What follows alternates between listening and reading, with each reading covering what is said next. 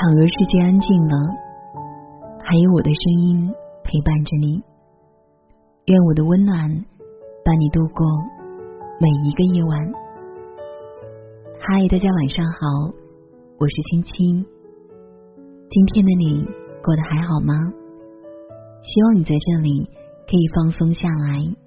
每晚我都会用一段声音来陪你入睡。今天晚上要和大家分享作者米奇妈妈的文章。黄磊，我非常反对夫妻变成亲人。以下的时间分享给你听。我最近看到黄磊的一个视频，觉得他的婚姻观太正了，所以想来和大家一起分享。黄磊理直气壮的。反对把夫妻变成亲人，认为父母子女才是亲人，而自己的老婆永远都是情人。婚姻必须建立在爱情的基础上。这三观正的让我无言以对，只能默默拍手叫好。别以为结了婚就自然会做夫妻，别以为生了娃就自然会做父母。婚姻也可以说是一门职业，如果拒绝经营、拒绝成熟，没有一点职业精神，总有一天会下岗。记得一个闺蜜说：“当我发现自己在家上厕所不关门时，终于意识到自己的夫妻关系有多随便了。”是啊，剔牙、抠鼻、打嗝、打鼾，做夫妻久了。还有什么丑陋的面目没有给对方看过？有些观点是，夫妻嘛，活到最后就是亲人啊，牵手就像左手握右手，很正常啊。原先我也这么认为，但最近几年我开始反思这个问题，突然弄清楚了，爱人和亲人最大的差别是危险和安全的差别。我一闺蜜和老公认识十年，闺蜜的特点是嘴巴碎，老公的特点是脾气坏。婆婆来带孙子，为了教育理念，经常和儿子起冲突。闺蜜老公动不动就会破口大骂，孩子都毁在你手里了。闺蜜说：“我真佩服我婆婆，每次虽然被骂，也会哭哭啼啼，但是孙子照带不误。”可每当闺蜜对老公颐指气使时，老公经常会火山爆发，每次小两口都闹得天翻地覆。闺蜜问：“为啥他妈被骂也心甘，而我们吵吵架就要闹离婚？”我告诉她：“什么叫亲人？亲人就是无论你做了什么，他总会无条件的接纳。比如，你可以对你亲妈大呼小叫。”他再生气，第二天你们还是母女，这叫安全。然而，如果你把另一半当亲人，也重复这种不由自主的伤害，这个就很危险。因为你忘了，你和他没有血缘关系。如果婚姻经营不善，理论上和实际上他都可以随时离开你，但亲人不会。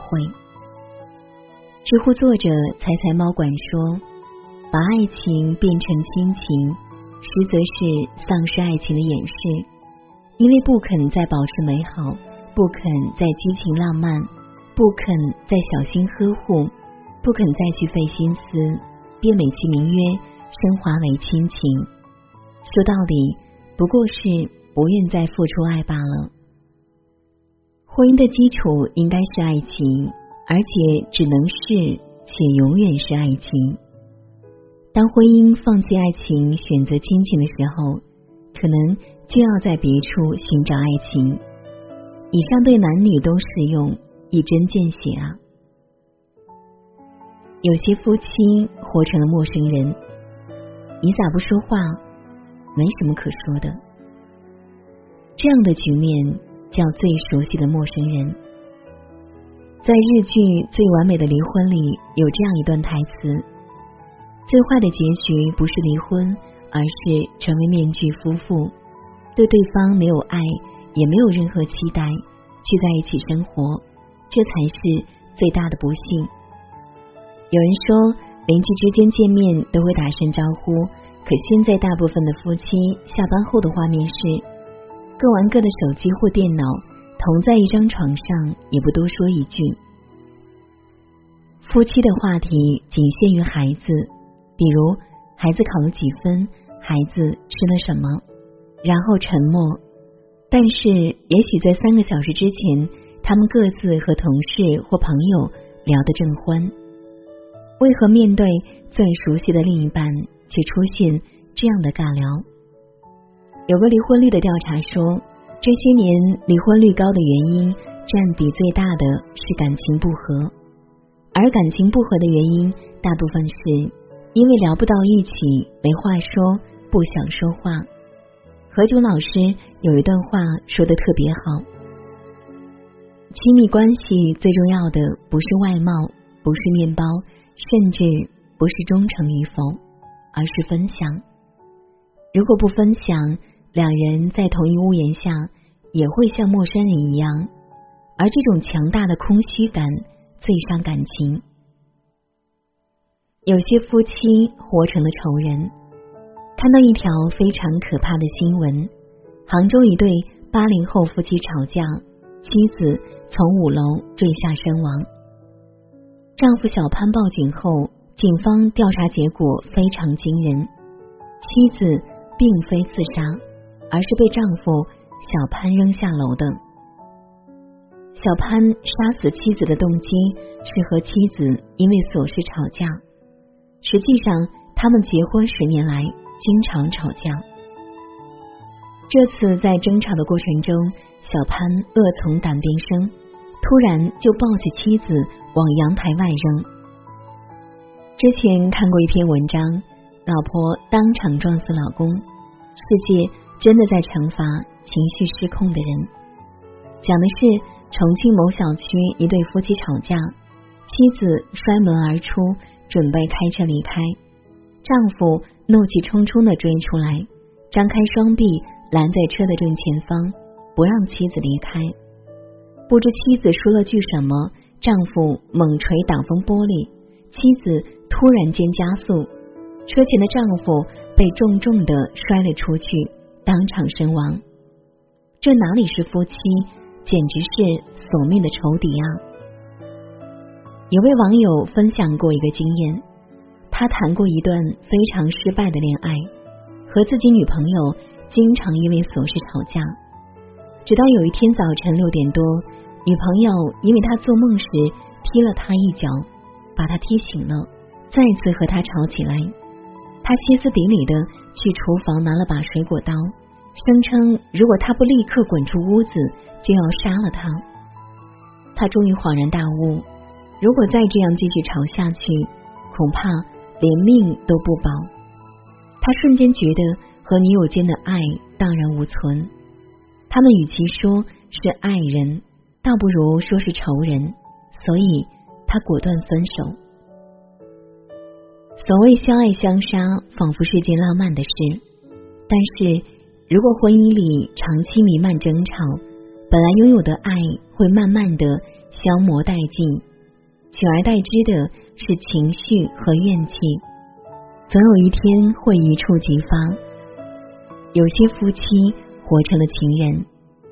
阿里公司的集体婚礼最近很火，最后出场的神秘证婚人马云说了一句话：“结了婚的人要天天像新娘，天天像新郎。”要有这种心态，你的生活才开心。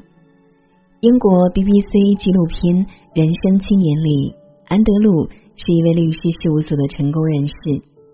他每周都会抽时间和妻子独处一天，把孩子交给保姆。他说会尽量创造一些美好的时光，给平淡的日子加点糖。特朗普的女儿伊万卡和丈夫每周六。都会尽量的推掉工作，关掉手机。他们把这一天叫做家庭日，只和对方待在一起。知乎网友喵呜说：“我老公三十五，我们结婚五六年了，每天都幸幸福福的，吻一下依然无比陶醉。我爸妈每天早上都要有早安吻，如恋爱一般。我一闺蜜和老公是大学同学，认识十几年了。最近她开始了一个计划，报了一个烘焙班，拖着老公一起去学。一开始老公很不乐意。觉得还不如趁这个时间打打游戏，在闺蜜的坚持下，老公硬着头皮去了。两人一起和面、打泡、拉花，仿佛回到大学实验室的时光。有一节课需要切火龙果，闺蜜的手不小心被刀划到，鲜血直流。老公大叫一声，心疼死了，赶紧让她冲洗，给她细心的包扎。旁边的学员痴痴的笑，说：“你们是新婚吧？”闺蜜很有心机的告诉我，和她一起学一样东西，可以重温那种恋爱的心动感觉。双方也多了很多谈资，感觉不要太好哦。曾经看过韩国一个三十天的承诺的短视频，短片中的女主离婚的最后三十天，要求丈夫每天和自己拥抱、亲吻。牵手说我爱你，丈夫说那段时间我所忽略掉了他对我的关心和爱，又再一次深切的感受到了这种强烈的仪式感可以唤醒死去的婚姻。我相信，孩子爸爸有个哥们儿，一对儿女都已读大学，他号称宠妻狂魔，朋友之间闭言老婆怎样怎样好。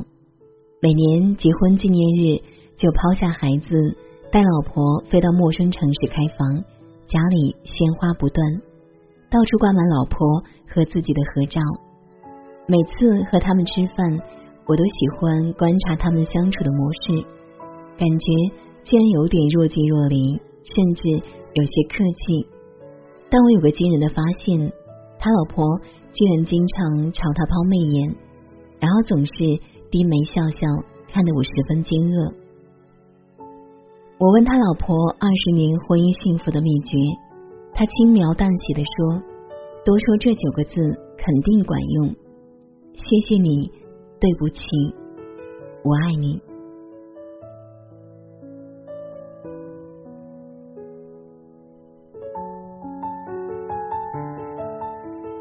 好了，今晚的分享呢就是这样了。如果喜欢今天的分享，那欢迎你在文末给青青点个赞哦，也欢迎你分享你的心情。感谢你的聆听，晚安。还能一起走多远？